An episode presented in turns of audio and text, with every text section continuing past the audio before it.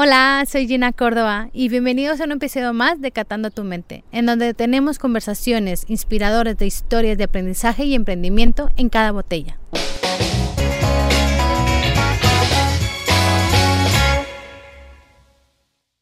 Hoy platicamos con Marcelo Desvals, propietario de la bodega Finca Vila de Jobs, de la historia de la familia y todo lo que lleva una tradición en el mundo del vino. Los dejo con el episodio de hoy y espero lo disfruten. Pues muchas gracias Marcelo por estar aquí. Eh, vamos de lleno a, lo que nos trae el, podcast. Sabemos que viene de tradición vinícola, ¿no? Que desde 1877 eh, forma parte, formas parte y tu familia de todo este entorno. ¿Cómo es que te decides quedar en el mundo del vino? Bueno, esta bodega, la verdad que es muy antigua, es la bodega que se construyó justo antes de la, de la filoxera. Estas inversiones que hacía cuando el negocio del vino era tremendamente próspero, las exportaciones hacia las Américas y, eh, y de hecho, pues bueno, pues eh, se construyó esta bodega, una bodega que en ese momento ya tenía eh, la entrada de uva a través de la, mm, ¿cómo se dice? de la caída de la uva, no es la palabra. Eh, y bueno, y así estuvo haciéndose vino hasta el año 80, y cuando se muere mi abuelo. Mi, madre, mi padre no, no, no, sigue eh, haciendo vinos en, en Dios el precio de la uva todavía tenía un cierto valor. Vale. Se separa la bodega y se pasa a vender la uva a otras empresas. Okay. ¿eh? Y de esta manera, estos 25 años, poco a poco, el precio de la uva fue decayendo y yo en el año 96, cuando había acabado la carrera, había, había estado trabajando en otras cosas, no me gustaba, tenía 23, 24 años, era joven, y decidí dejar todo lo que hacía para venirme aquí y poner en marcha otra vez el proyecto de Villa de Jobs. Esto fue en el 94-95. Que, esa era la otra pregunta. Eh, ¿En qué momento te diste cuenta que el, que el vino era, era, era lo tuyo?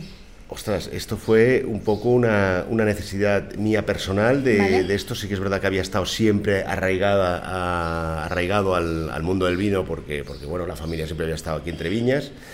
Pero sí que es verdad que, que yo he aprendido el oficio a base de, de tropezones. Vale. ¿eh?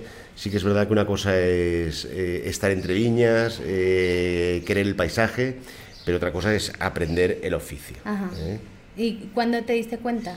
Bueno, en el 94 cuando empecé, eh, cometí muchísimos errores, eh, hasta el 98, prácticamente 97, que fue cuando conocí a José Luis Pérez en el Priorato, y entonces estuve colaborando con él tres años eh, seguidos, y fue los años que realmente aprendí el oficio. Él me enseñó tres cosas básicas. para entender. Una es que, claro, en el viñedo o en la bodega tienes que tener unas ciertas inversiones. Para poder ¿Fuiste a trabajar con él? Estuvimos colaborando él. Yo, ah. iba allá, ah, y, él venía aquí. y también me enseñó esto. O sea, decir, las tres cosas que me enseñó básicamente es, una es eh, estar trabajando el propio viñedo con tus manos, aprendiéndolo, eh, sabiendo, viendo cómo la evolución durante todo el año, cómo se va, cómo va evolucionando, preguntando mucho. La segunda cosa es probando muchos vinos, hay que probar muchos vinos, hay que viajar mucho, hay que ir a catas, hay que saber al final coger la personalidad de los vinos. No vale hacer un vino sin saber lo que hay alrededor. Esto es importantísimo. Y la tercera, por supuesto, si quieres hacer un proyecto con mínimas condiciones, pues tuve que ir al banco a buscar un dinerín para hipotecar unas cosas para desarrollar el proyecto de Vila de. Una de las grandes cosas que hicimos fue el proyecto de Vila de Jobs es, es, enfocarlo a un proyecto muy mediterráneo, charelo para los blancos y garnacha para los tintos. Así es como empecé realmente eh, a aprender el oficio y conocerlo de verdad, ¿eh? partiendo sobre todo de la premisa básica que es la viña. Vale, muy bien. Viña, viña, viña. Muy bien. La familia de Val lleva más de mil años, ¿no? Que, que es lo que se dice, ¿no? Aquí en este sitio de Villa no, No, no, Gina. Eh, la familia de Svalls eh, es una familia con mucha tradición en, la, en, la, en Cataluña. Ajá es una familia, eh, no es la familia, es todas las familias entroncadas en la familia de Svaich, por eso hemos creado el centro de, interpretación. Sí, ¿no? Que tienes un... Sí, son todos los papeles que han llegado, me han llegado más de 5.000 pergaminos entre el 980 y esto, todos estos papeles por un tema de seguridad conservación y al final no deja ser parte de la historia de Cataluña, se han depositado en el Archivo Nacional de Cataluña y aquí lo que hacemos es una interpretación de lo que es la historia de Cataluña, los cinco capítulos a entender por el Archivo Nacional de Cataluña más importantes y cómo esta familia y otras familias entroncadas en la familia han estado dentro de estos capítulos de la historia de Cataluña, tremendamente arraigados. Pero Vila de Jobs eh, sí que llega en el siglo, a principios del siglo XX a través de mi abuela Maristany, que era una familia de la zona del Masnou, de, del Masnou, sí. Él es una persona que, que a finales del siglo XIX, hay 19, sí, al final del siglo XIX, eh, es un tratante en vinos, exportador de vinos, eh, hace dinero en el mundo del vino, eh, luego invierte en tema textil, textil de principios del siglo XX tan famoso en Cataluña y el, el, desarrollo que hubo. Y él ganó dinerín con esto, con el textil. Y entonces en el año 1910, 1915, viene aquí y compra esta propiedad.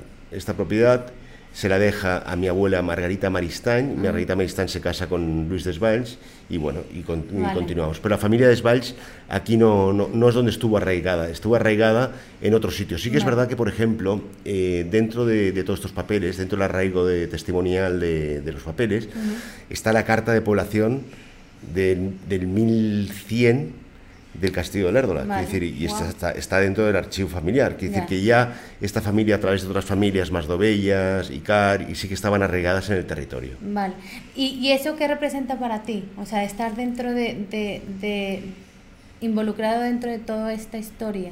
Bueno, yo siempre digo que, que a mí eh, hay muchas cosas que, que, bueno, gracias a, por ejemplo, a tener este archivo o esto, pues puedo hacer un tipo de enoturismo eh, enfocado en historia, paisaje y cultura. Es decir, no es mérito mío, todos tenemos tradición familiar, todos tenemos descendientes eh, o ancestros y eh, yo lo único que he hecho es aprovechar estas circunstancias para desarrollar un enoturismo. Desde el punto de vista siempre muy sentimental, de, respeto hacia, hacia mis antepasados, pero sobre todo desde un punto de vista histórico y cultural.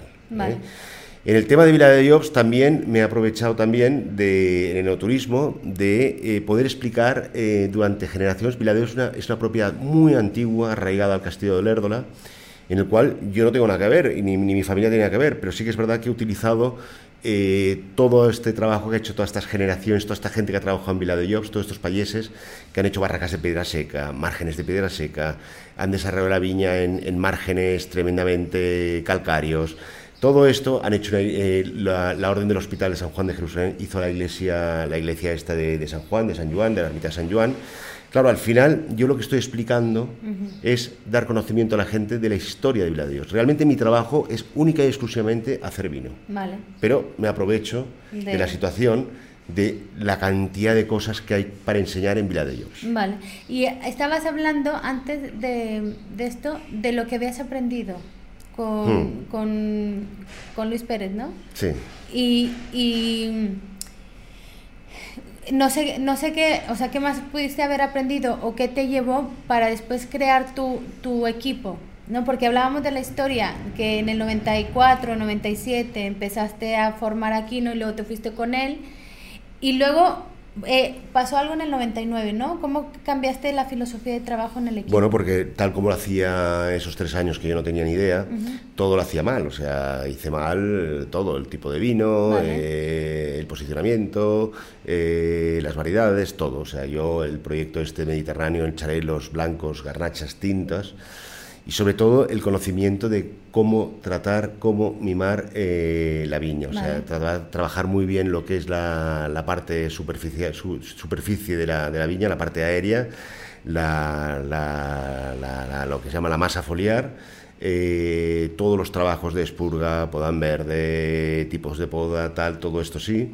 pero al final la planta, yo siempre digo que es como una persona, o sea, es decir, la tienes que mimar, la tienes que ordenar, la tienes que peinar, la tienes que la tienes que asear, la tienes que tal, ¿para qué? Para que al final esa persona esté contenta, esté alegre, esté, esté exprese lo mejor de sí misma. Y entonces una viña, porque al final eh, es un poco como, ostras, un poco como un poco bucólico explicarlo de esta manera, pero yo intento explicar a la gente que al final una planta, un árbol, eh, un paisaje no deja de ser algo que se lo cuidas, pues realmente te, eh, dará, te dará mejores frutos, te, será mucho más bondadoso, eh, eh, será mucho más, aguantará mucho más las inclemencias del tiempo. Nosotros en el 2005 cambiamos toda la filosofía y, entramos ya en, certificación ecológica, toda la propiedad de certificación ecológica, pero no desde el punto de vista de marketing, sino desde el punto de vista de, realmente de respeto al entorno. O sea, quiere decir que que no utilizamos nosotros cuando, yo me acuerdo cuando era pequeño, o sea, la gente aquí de, de, de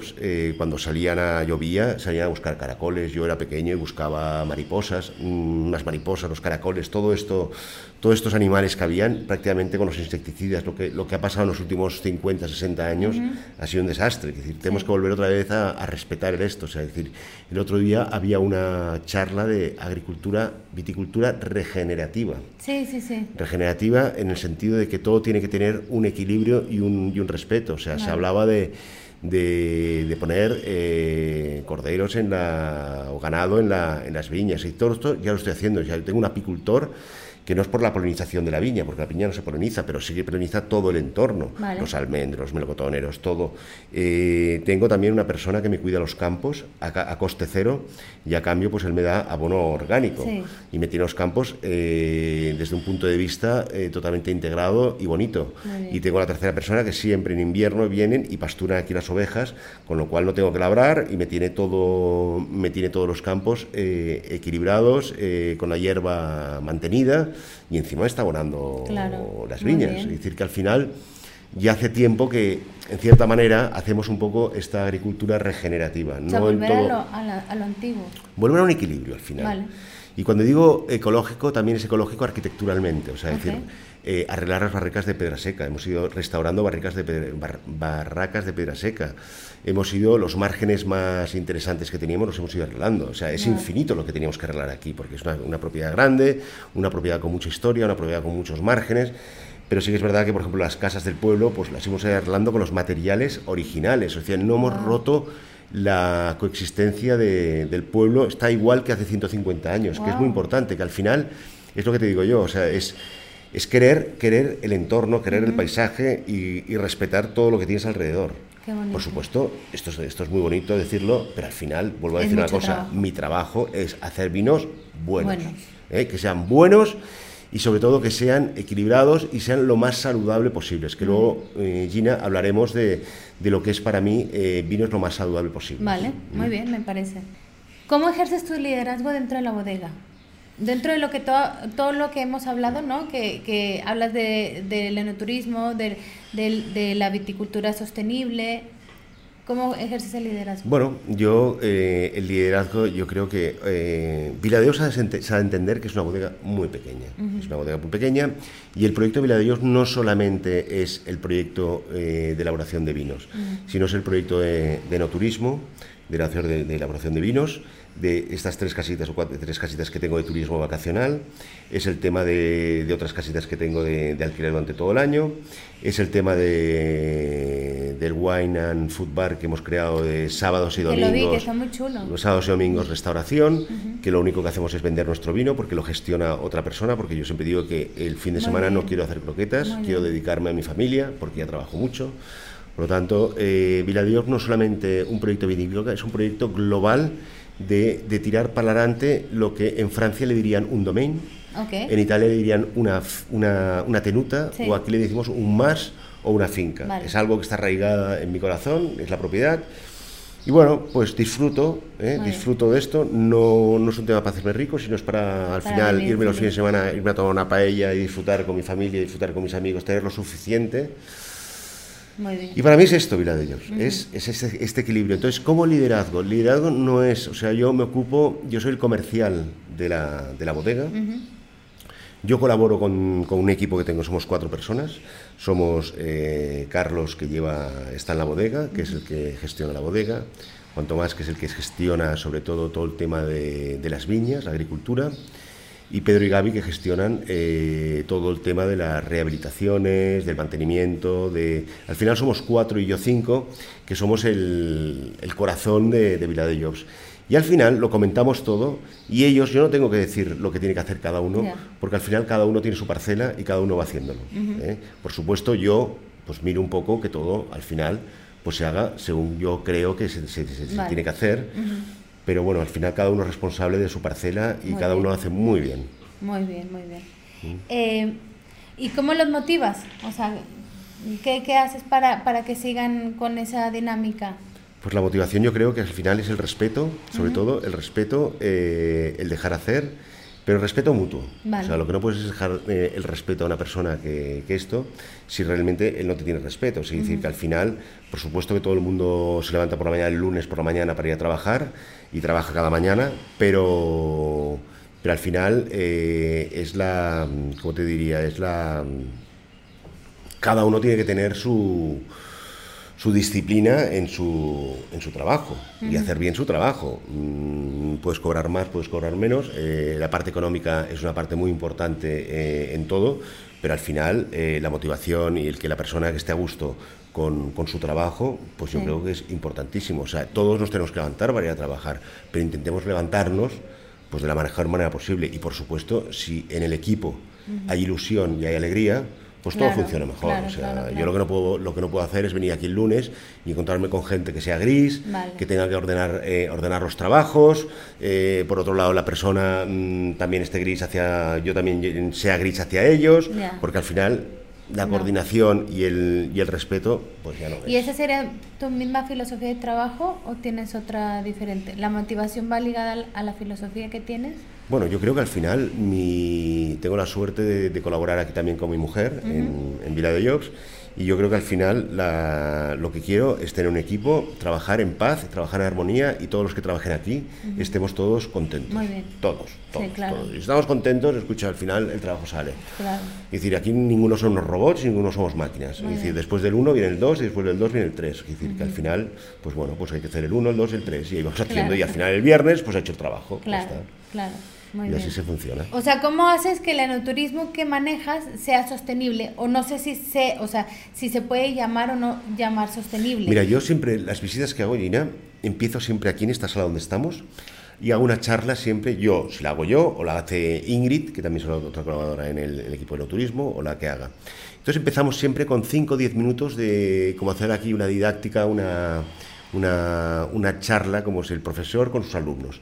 Y explicamos siempre la palabra esta, el terroir. Terroir, esta, para mí terroir es historia, es suelo y es clima. Explicamos estos tres elementos cómo inciden en un viñedo concreto ¿eh? y cómo ese viñedo concreto expresa. Explicamos también lo que hay dentro de una botella de vino, o sea, los ingredientes. Y al final, después de esta charla, quiero que la gente entienda lo que es una bodega pequeña, arraigada al terreno, que se trabaja en unas tierras propias, y de esas tierras sale lo máximo, la expresión máxima de, la, de la uva. Esto una. Y que hay dentro de una botella de vino para que la gente sepa lo que hay, el trabajo detrás de una botella de vino a través de los ingredientes que hay. Pero sobre todo también explicamos el concepto este ahora que está muy de moda, que es eh, que la gente diferencie entre un vino convencional, entre un vino ecológico, entre un vino biodinámico y entre un vino natural. Partiendo de la base de, la ecología, del respeto al medio ambiente, pero sobre todo también del respeto a lo que hay dentro de la botella. O sea, para mí el respeto a lo que hay dentro de la botella es intentar un vino que sea bueno, que sea respetuoso con el medio ambiente, pero sobre todo que sea respetuoso con el consumidor.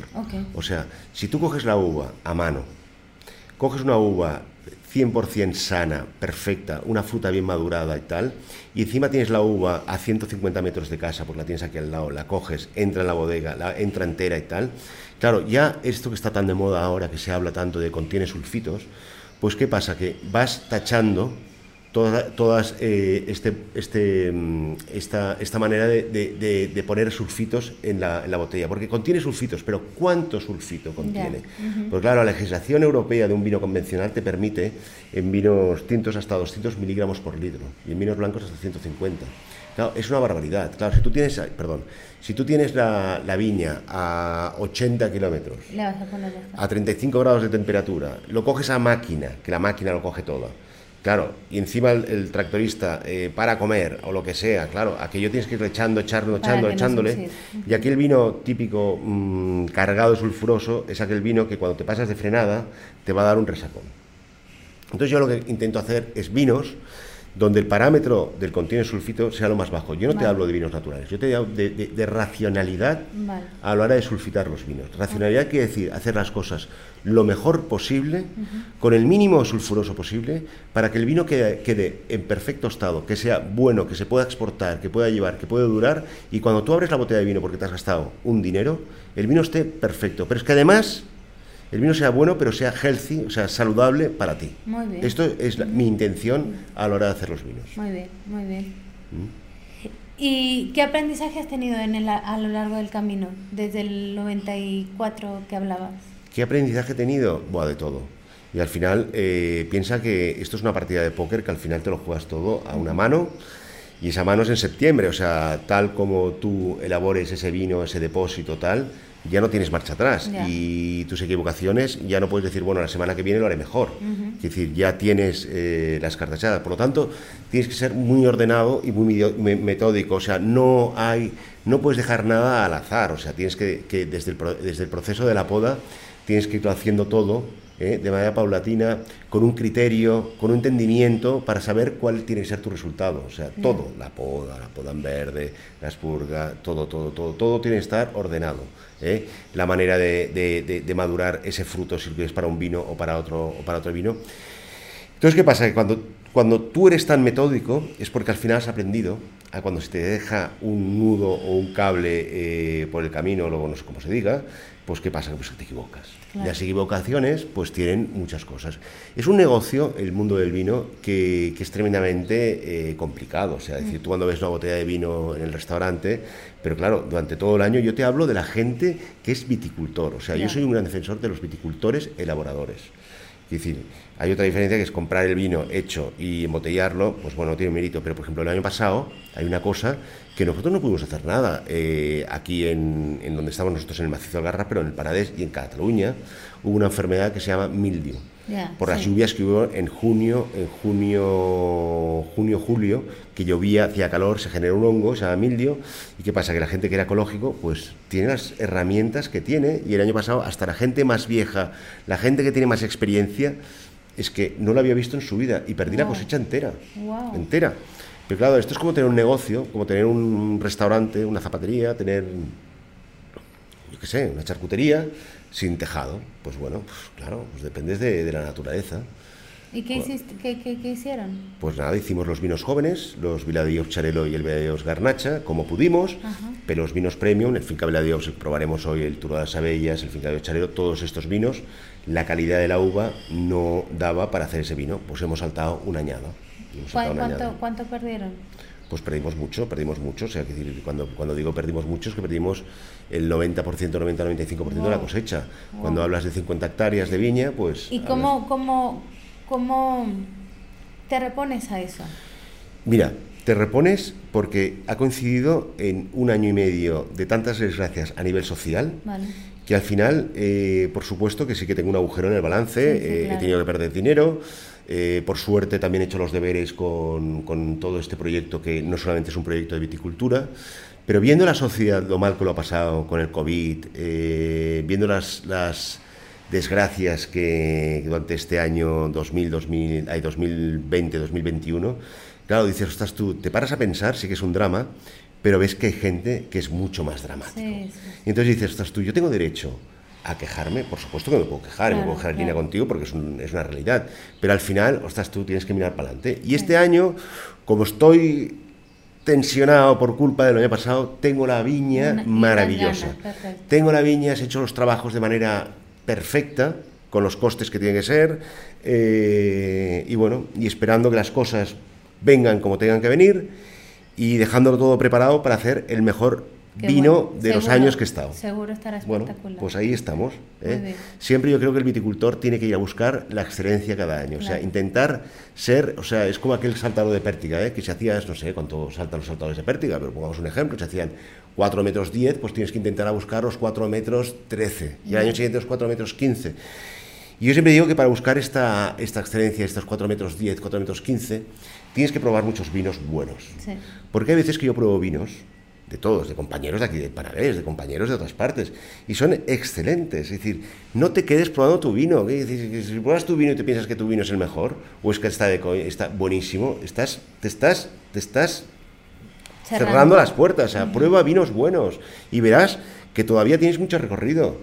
La competencia por la calidad es maravillosa. Porque es lo que hace que al final todos nos pongamos las pilas. La competencia por precio es un desastre. Es pobreza. Sí, sí, toda la razón. Mm. Ahora pasaremos al, al, al, lado creativo, al lado mm. más, más personal. ¿Cómo le das sello a aquello que tú haces? O sea, ¿cómo, cómo le haces para que la gente diga, Marcelo estuvo aquí? En, los vinos, ¿eh? Y en todo, en general. O sea, ¿cuál, es tu sello? a ver, mi sello es, eh, creo, yo me considero una persona eh, racional. Racional en todo. En los amigos, en todo, en todos mis pensamientos, en la manera de trabajar la viña, en la manera, en la manera de, entender las cosas. No, no me creo radical. Eh, considero que, que, el respeto es básico. Los valores y el respeto son importantísimos. Es decir, siempre hay que respetar a cualquier persona que tenga un, punto de vista diferente al tuyo.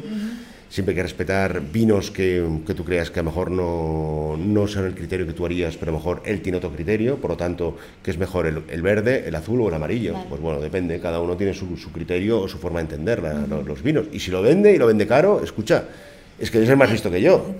Claro, por, a lo mejor no te gusta, pero decir, lo vende bien y lo vende caro, pues fantástico, tú, eh, tú, qué listo. Quiere decir que al final eh, en los vinos es intentar buscar eh, el equilibrio, intentar buscar siempre eh, que aquella botella no falle al consumidor. Por supuesto, siempre hay pequeños problemas que, como el tapón, el tapón siempre hace mm, jugarretas. Y tú has hecho un trabajo maravilloso durante X años, pero a lo mejor el tapón aquel, porque nosotros utilizamos tapones naturales, ese tapón, pues esa botella, pues a, lo mejor no evoluciona como tenía que mm. evolucionar. Pero decir que al final eh, el tema es hacer eh, que esa botella genere una expectativa en aquella persona que lo ha bebido y haga un boca a oreja. Yo siempre pongo muchas similitudes eh, del bodeguero con el restaurador, en el sentido de que el bodeguero tiene que buscar la excelencia de la materia prima para hacer su vino, el restaurador tiene que hacer la excelencia de comprar esa buena materia prima, no puede hacer a veces buscar cosas malas, bueno, sí que lo busca, pero a lo mejor el resultado no es el óptimo. Y al final el cocinero, que es como el enólogo, es manejar o manipular esa materia prima correctamente para hacer lo mejor posible. Y al final resulta que sale en el restaurante sale un pato y en, el, en, la bodega sale una botella de vino. Pero al final lo más importante no es la cocina del restaurante ni la bodega. La bodega tiene que estar limpia, tiene que estar ordenada, tiene que tener los mínimos para poder trabajar bien, el restaurante también, o sea, aquellas cocinas de un millón y medio de euros, por decirte algo, al final aquello no es sinónimo de aquel, o una bodega que valga X millones de euros no es sinónimo de aquello que vaya a salir bien. Pero lo importante es el viñedo, ¿eh? el inicio. Eso es lo importante. Eh, en una entrevista que hiciste, que te hicieron, hablabas, bueno, de, em, de la garnacha y la cariñena que siempre del penedés que, que tú decías que la garnacha y la, la, cariñena se debe tratar como si fuera del empordá, que es tanto del penedés como del priorat, como del empordá, o podríamos decir de, ródano, o es mediterránea, ¿no? Entonces, para ti, ¿cuáles son las características que definen la garnacha y la cariñena de, de, de aquí? Sí, nosotros tenemos que pensar que aquí en los años 80, pues aquí en el Panadés, bueno, era una, una zona vitivinícola tremendamente con mucho dinamismo, siempre por eso se han buscado variedades eh, de fuera y tal cual. Bueno, mm, es una trayectoria de una, de una zona vitivinícola que no es una zona, el Panadés tenéis que eh, saber entender que es, es la, la eh, hay dos grandes denominaciones de origen juntas. Bueno, una, que es la de Ocava ¿Nos podrías explicar eh, el Penedés para la gente que no sepa ubicada? ¿Dónde está Penedés? Sí, mira, Penedés está eh, al sur de Barcelona. ¿eh? Cuando tú coges la, autopista que vas hacia Zaragoza, al cabo de 50 kilómetros, te encontrarás el Panadés. Panadés es una zona que ha tenido una historia tremenda. Por aquí han pasado la vía Heraclia, los griegos. Por aquí han pasado la vía Augusta, los romanos que conectaba Barcino con Tarraco era eh, geográficamente la zona plana donde pasaba eh, las comunicaciones. Han pasado Aníbal con sus elefantes. Quiere decir que, es un sitio que pasaremos, todos los que nos escucharán, prácticamente pasarán porque es la conexión que hace de Barcelona o hace de, del norte de España, que, eh, desde, desde, los Pirineos, desde la frontera, pasas por Barcelona y luego vas hacia, hacia el resto de, España. Por lo tanto, estamos a 50 kilómetros de, de Barcelona, al sur y a unos 15 del mar, del mar Mediterráneo. Por lo tanto, tenemos también la influencia del mar Mediterráneo. Uh Panadés es una zona, la del Panadés es una zona muy grande, de unas 27.000 hectáreas, pero sabe, sabe pensar que estas, de estas 27.000 hectáreas que tiene el Panadés, 25.000 hectáreas es de la DO Cava. Vale. O sea, la que realmente es la, la, grande, eh, todo el viñedo es de la DO Cava, donde se hacen los espumosos. Entonces, dentro de, toda esta extensión coincide eh, con la de Opanadés, que son 2.000 hectáreas. ¿eh? Tendríamos que, eh, al final tendríamos que tener un plano, cuando tú pasas por el Panadés tendrías que estar marcado cuáles son para hacer el vino tranquilo del día de Panadés y los que son para hacer la de Ocava, pero esto no existe, por lo tanto tú pasas y te piensas que todo es Panadés y que la de Opanadés es enorme. Y no es así. Además, además la de Opanadés es muy grande y ya desde hace tres años, cuatro años, se segmentó, porque claro, la de Opanadés pasas de cero metros de altitud a nivel del mar hasta casi 900 metros de nivel del mar. Sube. Pasas de la zona del Vais eh, Panadés a la zona del Al Panadés ¿eh? y con diferentes tipos de orografía, con diferentes tipos de terrenos. Por ejemplo, hoy aquí en Viladillos estamos en una de las subzonas que se llama Macizo del Garraf, que es una zona donde una placa, tectónica chocó hace 50 millones de años y se creó todas estas montañas, que es la cordillera litoral catalana. ¿Eh? es, es, es muy caliza, muy calcárea, y esto representa más, tenemos la influencia que estamos tocando el mar, tenemos mucho la influencia de la marinada y las humedades del mar, y esto genera vinos eh, blancos con una, con una salinidad, una, una, mineralidad muy chula, y en los tintos eh, te genera un pH más bajo que te confiere frescura. Quiere decir que en este panadés tan grande, cada zona, cada subzona tiene unas características determinadas.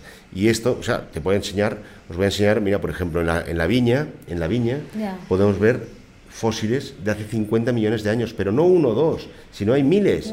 Y son ostras, es la ostra, el ostrón típico mediterráneo. ¿eh? Estas ostras que cuando esta masa rocosa fue desplazando el mar, pues se quedaron allá en la tierra.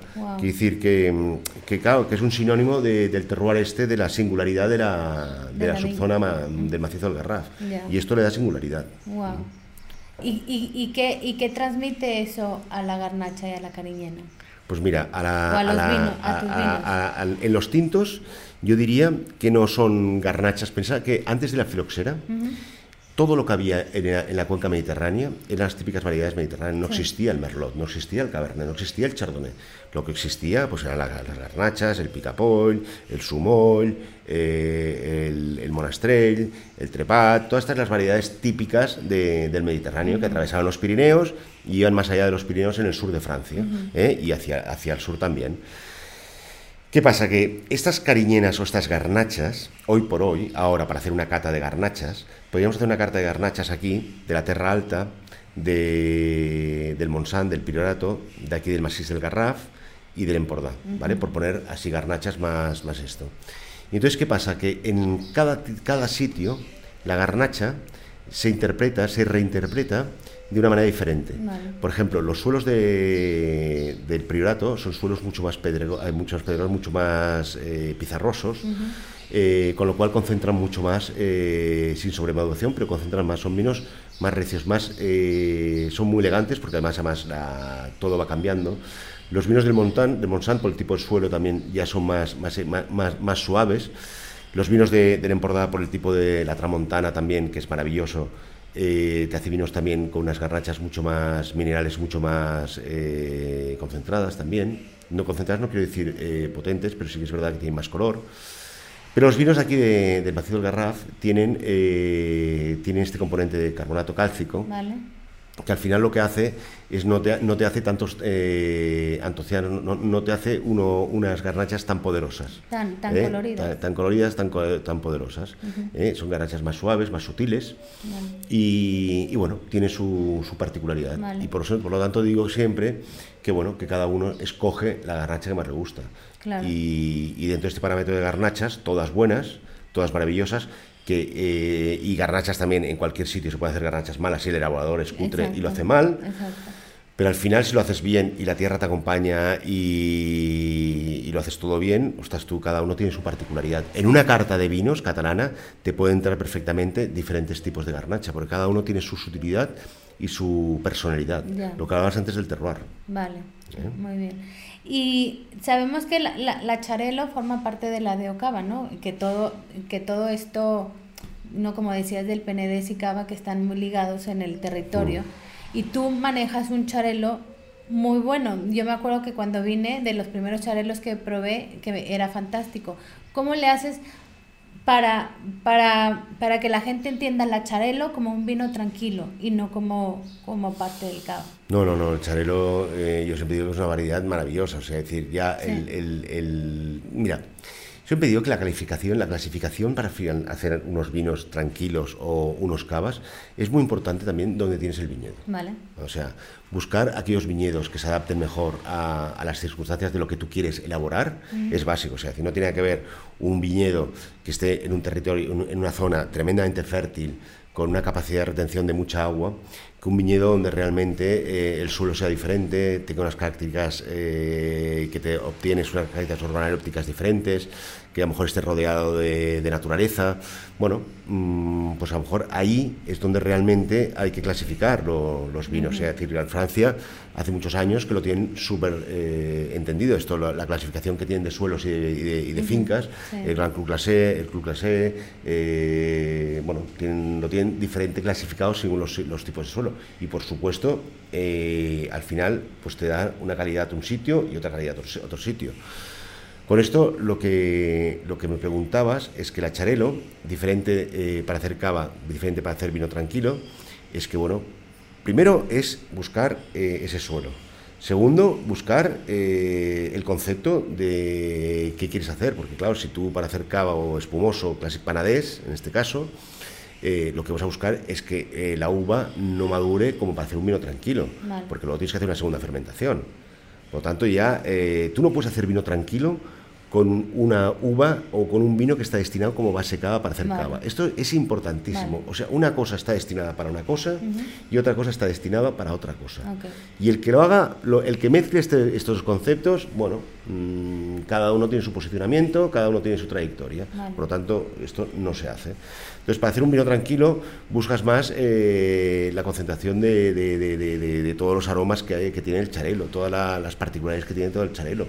Por lo tanto, al final consideras un vino, yo digo, el Chaleros tiene estas, notas más de esta mezcla de, hierbas típicas de aquí del sotobosque mediterráneo, esta mata o lentiscla, este funol, este rumaní, esta, este tomillo, toda esta base de, mezclas hace que sea un vino tremendamente armonioso. También tiene notas, cuando son más, más jóvenes, notas de, fruta blanca. O sea, es decir, que no es tan, tan, tan tarpénico, tan aromático como eh, unos albariños o unos verdejos, pero tiene estas particularidades, tiene una acidez muy integrada con el alcohol, son vinos muy armónicos, son vinos que cuando cogen temperatura eh, son bebibles, cosas si tiene mucha acidez a lo mejor son desequilibrados, eh, tiene esas particularidades, o sea, una cosa muy fácil de entender. Piensa que la, viña, cuando dices uva, una uva de charelo, no tiene que, que, ver con una uva de verdejo o con un albariño o con un esto. Y la gente dirá, la gente nos está escuchando dirá, coño, pues si, si, si, al final es uva, ¿vale? Pero vamos a poner lo mismo con los perros. Es lo mismo un dálmata que un pastor alemán, que un labrador. Son completamente diferentes. Todos son perros, todos son ladran, todos tienen cuatro patas, pero el comportamiento es diferente. Por las uvas son iguales. No tiene nada que ver. Y cada una tiene unas características. Y cada una te dará un tipo de vino diferente. Y lo bueno es invitar a la gente que no se quede con una variedad, que amplíe su abanico de probar cosas. Si le gusta mucho el verdejo o el albariño, que también pruebe el charelo, que pruebe, la garnacha blanca, que prueben cosas. El mundo del vino es, infinito y contra más sabes, más infinito es. Es que es increíble, o sea, no pares en el supermercado donde hay un lineal totalmente anónimo que no sabes qué comprar y comprarás por la etiqueta o comprarás por, la, por el vino ese que ya has probado y dices, no, ese como este que lo conozco, ya esto. Seamos, eh, ¿cómo te diría? Mm, ahora me sale, infieles. ¿eh? Como tienes que ser fiel con tu pareja, ¿eh? con tu marido esto, en teoría, pues seamos infieles, con el vino, o sea, cambiar de marca de vino, iros a la tienda especializada mm. y pregúntale a esa persona que conoce los vinos que tienen en la estantería, que tiene en la tienda, y dile lo que, tú, lo que te gusta, si te gustan vinos suaves o si te gustan vinos más recios, más, más full body. Y atrévete a cambiar. también. O también atrévete a cambiar. Dile el presupuesto que tienes. Si tú te, un día te quieres gastar 6 euros, pues te dará un vino por Si un día te quieres gastar 16 euros, pues tú le, es como una floristería. O sea, decir, tú tienes tu presupuesto y lo que le quieres comprar. Lo tienes que decir al, al, al, al, al, tendero. Y esa persona te dará eh, eh, eh, esa, esa recomendación que al final para que disfrutes esa botella de vino y siempre vayas cambiando. ¿eh? Y las variedades son muy diferentes, tan diferentes como lo que os he dicho el ejemplo, a ver, un poco radical, pero es verdad. Pero es igual. Pero es verdad. Sí, sí, sí. Mm. sí. Eh, ¿Cómo le das tu toque a los vinos? Nada, o sea, no, no, yo te diría, de la viña. yo te diría que, que, al final es intentar extraer lo mejor, o sea, por supuesto, es mucho trabajo en la viña, tener la viña perfectamente ordenada. Yo siempre pongo el ejemplo de aquellas dos casitas apareadas, que uno tiene el jardín con sus rosales, todo perfecto, sus margaritas, su césped, su, su, su, su parcelita toda ordenada. Claro, le cuesta un dineral. Pero el vecino dice, no, no, yo a mí no me cuesta un duro. Pero claro, tiene los, rosales sin podar, la, la, hierba todo lleno de malas hierbas. Claro, mm, el parterre es el mismo, pero claro, a uno le cuesta mucho más que el otro. Es decir, pues al final la viña, hacerlo bien, es tener la viña en perfecto estado, en perfecta armonía, y al final conseguir esa fruta.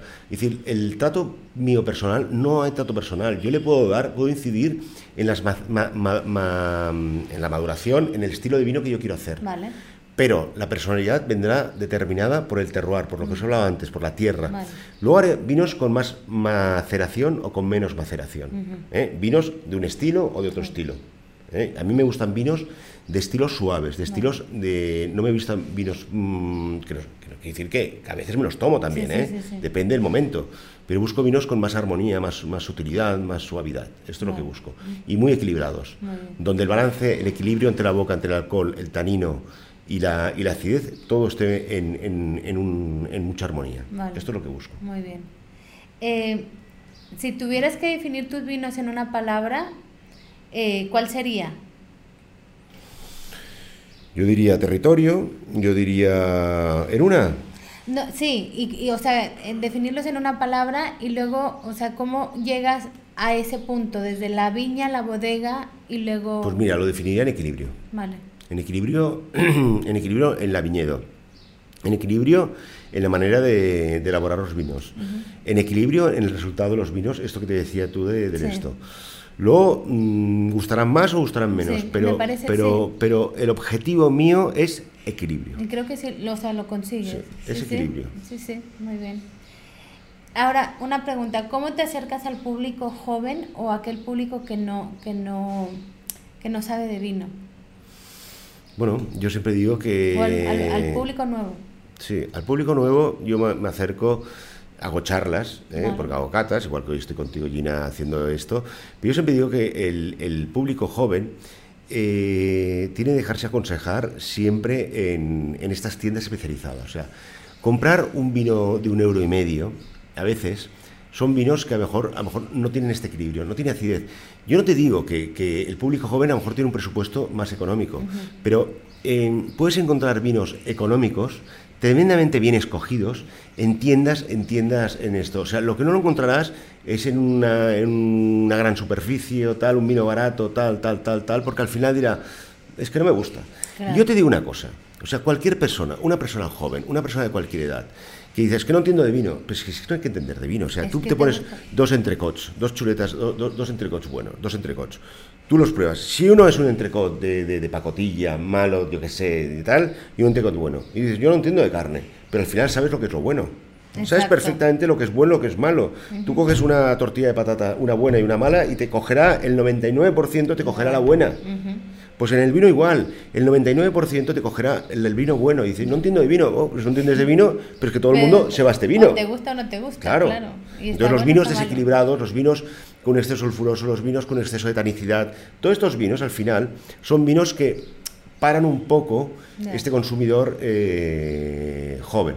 Este consumidor joven, que a veces está muy predispuesto a, la cerveza o lo que sea, es un consumidor que también tiene que intentar eh, buscar eh, en estas tiendas especializadas esos vinos que sean agradables, sean agradables, que no quiere decir que sean mucho más caros. Hoy en día, eh, por suerte, todo ha cambiado y hay muchos sitios que hacen vinos a copas. Es decir, y hay vinos a copas malos, pero hay vinos a copas que la gente se lo curra. Y se lo está currando. Hay gente que se están viendo vinos a copas, prácticamente un poquito más que una cerveza, estás tú, y están fantásticos. Y hay vinos a copas que dices que aquello son imbebibles y te tienes que acabar bebiendo una cerveza porque son imbebibles. Claro, ahí está un poco, otra vez, la profesionalidad en tu negocio. O sea, hagamos que el restaurador o el que tenga un bar eh, no busque el céntimo, sino que busque, por supuesto, siempre es importante el céntimo, siempre, porque al final todos tenemos un negocio. Pero, ostras, al final buscar un poquito más, seleccionar un poco más, estar abierto a encontrar ese vino que sea chulo para tus clientes, ¿eh? ostras, pues es importante quedar un vaso de lejía. Claro. Y pasa. Porque yo soy elaborador, pero también soy consumidor. Claro. ¿eh? Yo soy consumidor y a mí me gusta ir a los sitios y probar vinos y gastar dinero y probar vinos. O sea, decir, claro que me encanta. No estoy diciendo que la gente hace las cosas mal hechas. Yo lo que digo es que cuando voy a los sitios quiero que me den una copa chula. Claro, sí, sí. Claro, es esto. Sí, muy bien. Eh, ¿Qué retos te, eh, te enfrentas en los próximos años? Ostras, disfrutar tanto, disfrutar, disfrutar, hacer las cosas bien hechas intentar hacer que mi bodega Vila de Jobs eh, sea, tenga, tenga, los dientes de sierra. Yo siempre digo que un buen viticultor es que aquellos dientes de sierra sean los mínimos entre una añada al otro. O sea, cuando un viticultor hace una añada buenísima, al año siguiente hace un cagarro de, añada, y esto, hacer, trabajar así no da calidad, no da prestigio. O sea, un buen viticultor tiene que intentar que las añadas extraer lo mejor del año. O sea, yo, mi objetivo es pasármelo bien, vender las botellas que vendo, hacer las cosas bien hechas que la gente me siga, me siga y, valore mi trabajo. Y ya está, y, tampoco mucho más. Es decir, yo creo que, que, bueno, que, para la gente que lo hace bien hay sitio para todos. Sí. Y ya está. Sí, sí. Y el que no lo haga bien, pues, pues que, no, no esté. Ya está. La selección natural, que digo yo. Vale. Vale. Pues ya está. ¿Qué es, ¿Qué es lo que haces que te hace mejor o generas mayor impacto en la bodega? Bueno, yo siempre digo que por eso he puesto en marcha el food truck, que he puesto en marcha el wine bar. Yo lo que quiero es que venga mucha gente. Vale. Quiero que, la rotación de, la gente que venga aquí a hacer turismo cada vez sea más grande. Quiero poder compartir eh, el trabajo que yo he hecho en, Viñedo y en Vila de Jobs. Y la mañana para, compartirlo, para que la gente disfrute del paisaje, del entorno, de tal, y al final dirá, mm, esto es bueno, esto es bonito, y encima el vino es bueno, ostras, tú, ha hecho un buen trabajo, ha hecho un buen trabajo. Entonces, claro, y la experiencia. Claro, y contra más gente venga y vea que hay un orden, hay un cuidado, ostras, que disfrute. Yo siempre digo mm, a otros viticultores, a veces o a otros países cuando, cuando nos juntamos, digo, ostras, y veo, veo el paisaje, aquí que hay un mirador, veo el paisaje, pero no solamente en casa, en muchos sitios del Panadés, el paisaje y digo, ostras, si la belleza que tiene este paisaje, este viñedo, sobre todo en los meses de mayo, junio y julio, con este verde eléctrico, si la belleza que tiene el paisaje tuviera un equilibrio con la rentabilidad que tiene de ser viticultor, seríamos todos ricos.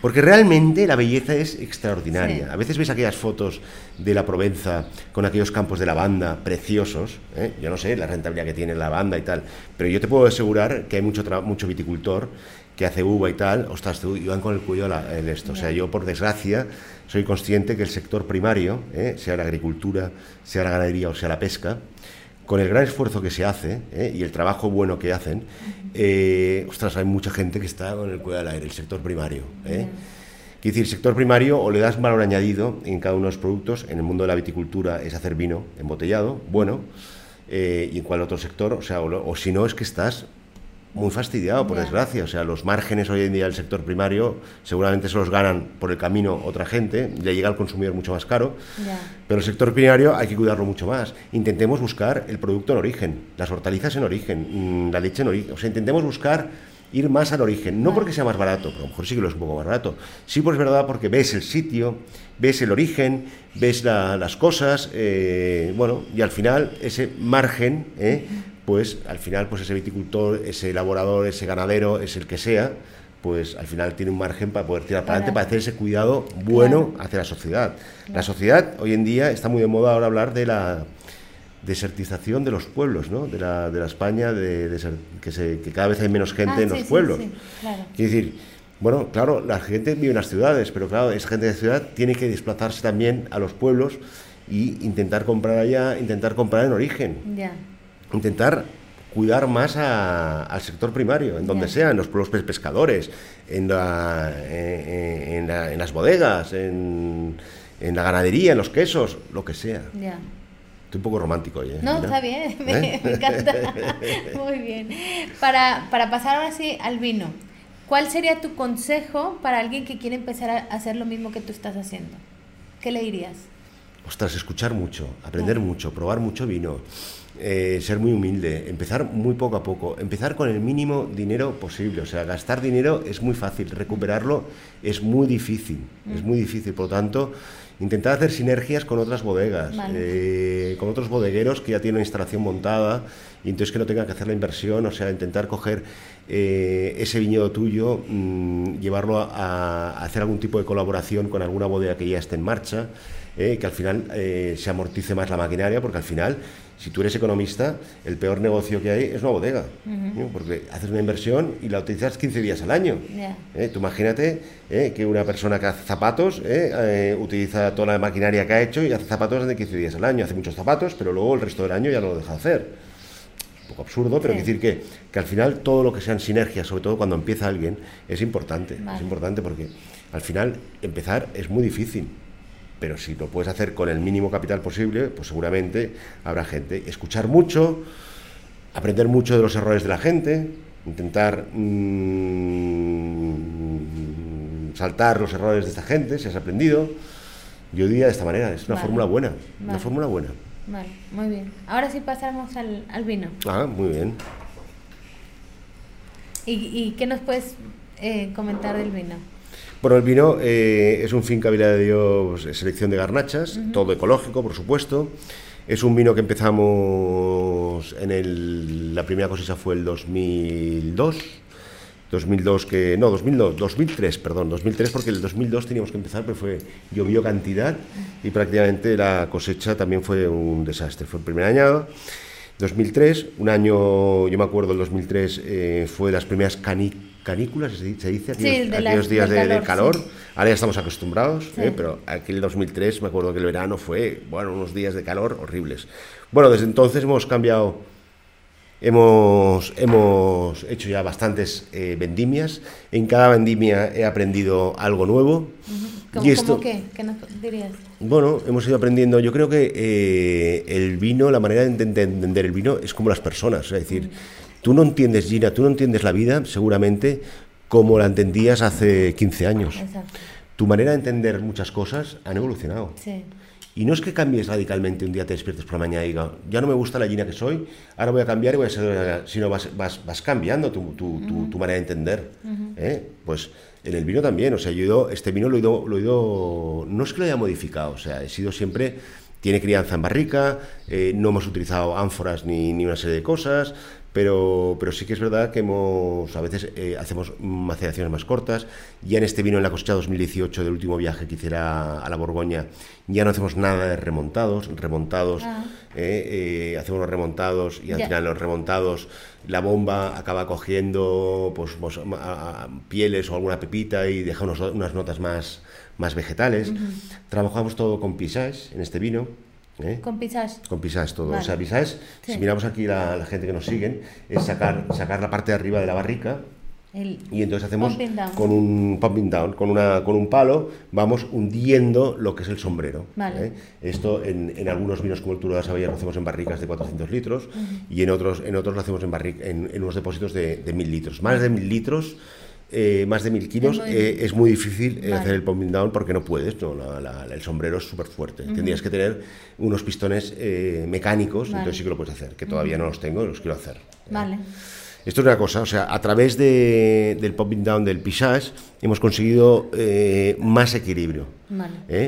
Máxima crianza hacemos, barricas de, 300, de 225 litros, todo roble francés no busco tanto si es Never, Alier y tal, sino busco barricas que estén en un parque de secado donde haya mucha pluviosidad.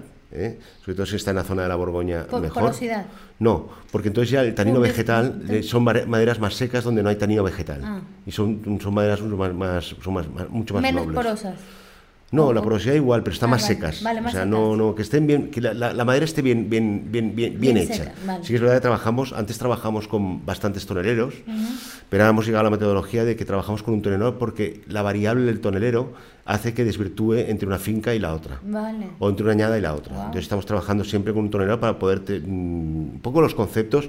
Al final lo que te decía, vas aprendiendo. En este viaje de la Borgoña que estuvimos, muchos, muchos, muchos, muchos sitios de estos trabajan con un tonelero un poco para poder comparar que las variables sean las mínimas. Vale. Variables no, no relacionadas con, con el vino. Vale. ¿eh? Bueno, pues, pues sí que es verdad que trabajamos con barricas de, primero, segundo, tercer, cuarto y quinto año. ¿eh? el tanto por ciento de barrica nueva es pequeño, porque no tampoco nos gusta mucho, pero sí que es verdad que vamos, vamos cambiando cada año, vamos cambiando algunas barricas y como máximo hacemos 12 meses de crianza en todos nuestros vinos, o sea, en los vinos de, de, tanto el Turas Abellas como el Parain como el como el Finca de Dios. ¿Y por qué? Porque consideramos que al final el vino tiene que entrar en la botella vivo. O sea, la barrica al final es para darle, para darle aquel afinamiento, ¿eh? pero que nunca la barrica pueda por encima, que no haya ningún terciario ¿eh? que interceda sobre, sobre, sobre la fruta. Y al final, si el vino entra vivo en la botella, ostras, ese vino evolucionará mucho mejor en el tiempo y evolucionará de una manera mucho esto. Si el vino entra cansado por un exceso de barrica, el vino ya está cansado. Entonces le estás acortando el tiempo de, vida. ¿eh?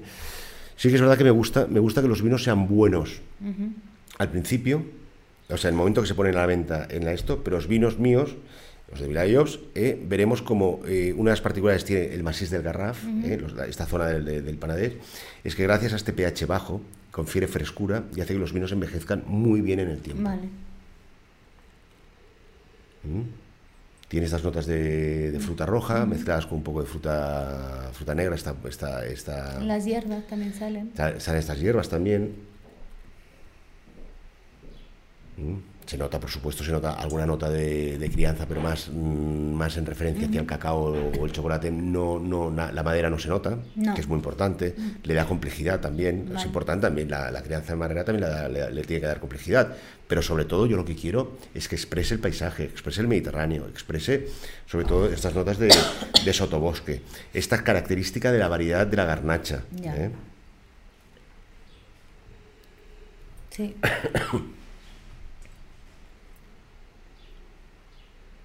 ¿Eh?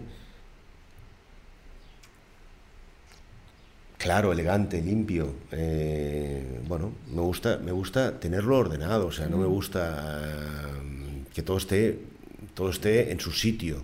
No me gusta que hayan cosas raras, terciarios raras, que, esto que desvirtúan. A lo mejor hay gente que dice, no, es que le da complejidad eh, según qué, notas y tal. Pero bueno, mm, sí, cada maestría tiene su librillo. Yo, a mí el estilo de vino me gusta es que sea, todo más ordenado, mucho más ordenado. Me gusta cuando entro en un sitio que las cosas estén ordenadas. No, a ver, no soy un... sí, sí, sí. Eh, un chalao.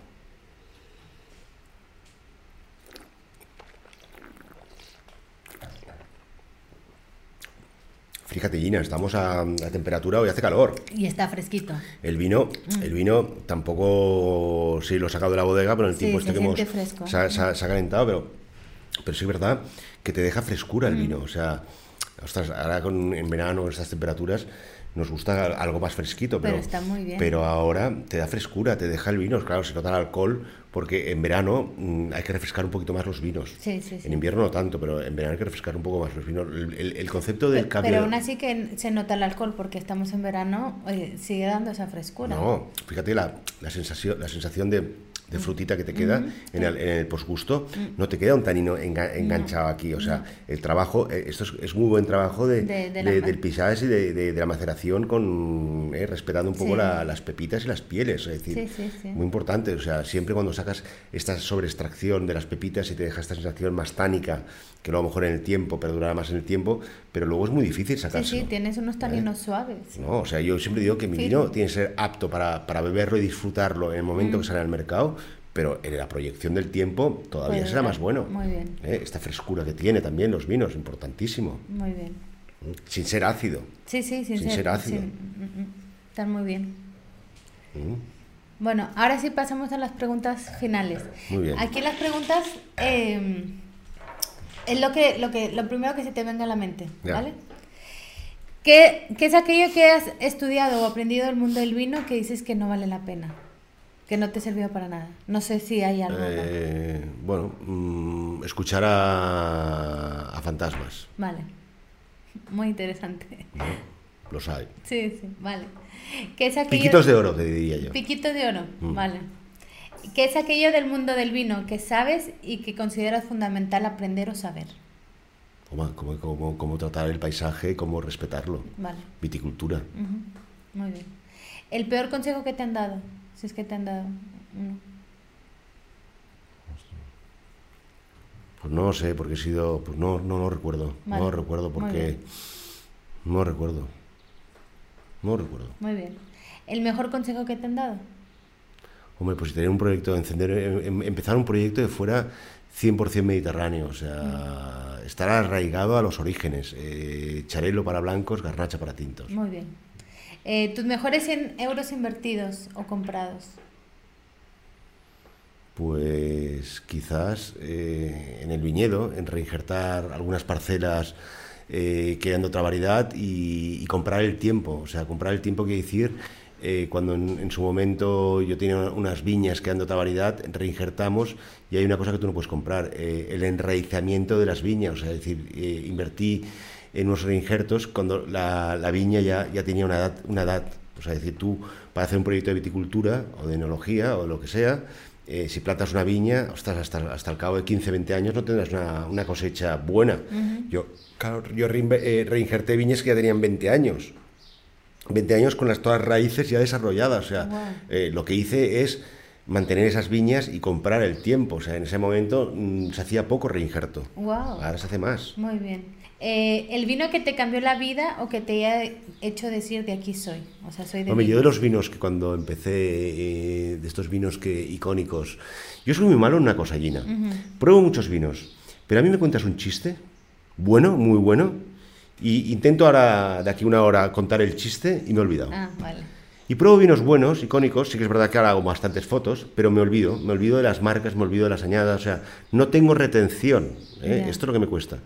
Entonces, con esta pregunta que me has hecho, yo unos vinos que sí que me, quedé, ahora diría, qué fácil es decir esta respuesta, pero yo me acuerdo eh, un Chateau Rayas eh, de la zona de, de Chateauneuf de Pap, eh, porque yo siempre buscaba un poco estas garnachas, sobre todo he probado muchas garnachas, pero la elegancia, la sutilidad, la fragilidad, pero al mismo tiempo, bueno, no fragilidad, sino esta elegancia, esta sutilidad que tenían estos vinos, maravilloso. Muy bien, qué rico.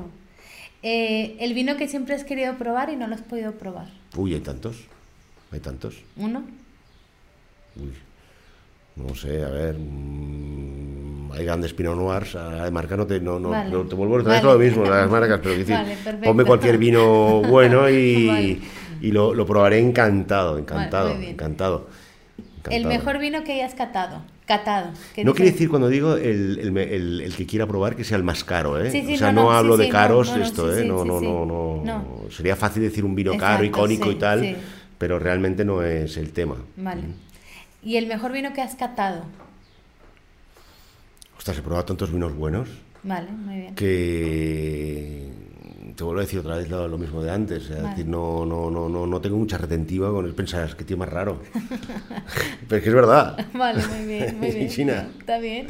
Sí, sí, hay gente que... Es que he probado muchos y muchos muy buenos. hay gente que se sabe la, la, la, etiqueta, la, todo, la añada, todo, la todo, sí, sí, todo. Yo, no, yo he probado muchísimos vinos. he ido muchas catas. he dicho muchas catas. y yo me acuerdo con un amigo, se llama Enrique Solé, que tenía una... que hace el vino el Nun eh, tenía una sala de catas en Barcelona que se llama, ah, no me acuerdo cómo se llamaba, y hacía monográficos de muchas zonas.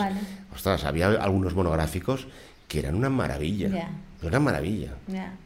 Sí, sí, sí. Qué, bien. Eh, si no estuvieras en el Penedés, ¿en qué zona te gustaría estar? En el Mediterráneo. Vale. El Mediterráneo. Cuando digo el Mediterráneo, pues me, me, encantan todas las zonas del Mediterráneo. ¿eh? Es decir, desde lo importa maravilloso eh, una, una, zona también que es maravillosa es el Rosellón, en la cual mi familia todavía tiene viñas en, el Rosellón, ah, maravillosas viñas, pero allá no, no, no, se hace nada. ¿eh? Y bueno, cualquiera, cualquiera parte del Mediterráneo considero que es maravilloso. Muy bien. Con los problemas que tienen con el cambio climático. Sí, sí, sí. Pero bueno. Sí, sí, sí. ¿Cuál es tu, tu variedad de uva favorita? Hombre, te tengo que decir la chanero y la garnacha. Sí, sí. Digo, era, era obvio. ¿Con barrica o sin barrica? Depende para el momento. Vale. Depende para el momento. O sea, siempre digo la barrica es un elemento para acabar de definir un vino, pero la barrica cuando... Depende, depende del vino, o sea, es decir, si quieres un vino para comer, pues un vino con un poco de crianza donde realmente todo estemos muy definido, pues fantástico. Y sin barrica, bueno, tengo un Viladios Garnacha que no tiene barrica, que donde se busca es la, la sutilidad, es la frescura. Vale. Eh, ¿Cuándo fue la última vez que disfrutaste un buen vino? Ostras, Nina, me gusta mucho el vino. Entonces yo creo que eh, no hay que ser eh, hay que ser espléndido contigo mismo. O sea no vale aquella botella que te han regalado que tienes en casa y que o, aquella botella de champán o de cava o de espumoso de, de cuando haya una y ostras tú porque como sabes que es tan buena bueno ya la abriré porque tal porque no toca y tal y al final cuando la abres está, eh, podrida. Entonces ábrela ábrela ábrela yo también soy no pasa nada no sabes lo que pasará mañana ábrela Disfrútala, que vengan dos amigos, tres, cuatro, tu pareja. Muy bien. Solo, habla. Sí, sí, yo también estoy de acuerdo. Ahora sí, eh, ya para cerrar y darte las gracias por el tiempo y por la charla, si pudieras terminar con una frase, todo lo que has aprendido en el camino de la vida y del vino, ¿cuál sería? Yo te diría constancia. Constancia, aquí los ingleses le dicen keep going, ¿eh? Eh, sí que es verdad que cualquier negocio que hagas, al final le tienes que poner ganas, constancia, ilusión, ilusión. El mundo del vino, ostras, cuesta mucho. Cuando empiezas de cero, cuando no tienes una trayectoria, porque yo empecé de cero, pues sí que es verdad que la bodega, la viña estaba, pero empecé con la botella cero. Esto animo a mucha gente joven, países que lo hagan, eh, pero, pero no es fácil. Oye, tú, la botella cero, pues bueno, pues llegarás a la botella 100, y de la 100 llegarás a la 1000, y de la 1500 a la 4500 si no empiezas, no lo vas a ver. Y esto es constancia. Bueno, todos han empezado con constancia. Sí. Pues muchas gracias. Gina, gracias a vosotros. Gracias. Muy bien. Gracias por haber escuchado un episodio más. Si te gustó, suscríbete en Spotify, en Apple Podcast o en cualquiera de nuestras redes sociales. Y recuerda que cada miércoles tenemos un episodio nuevo. Hasta la próxima.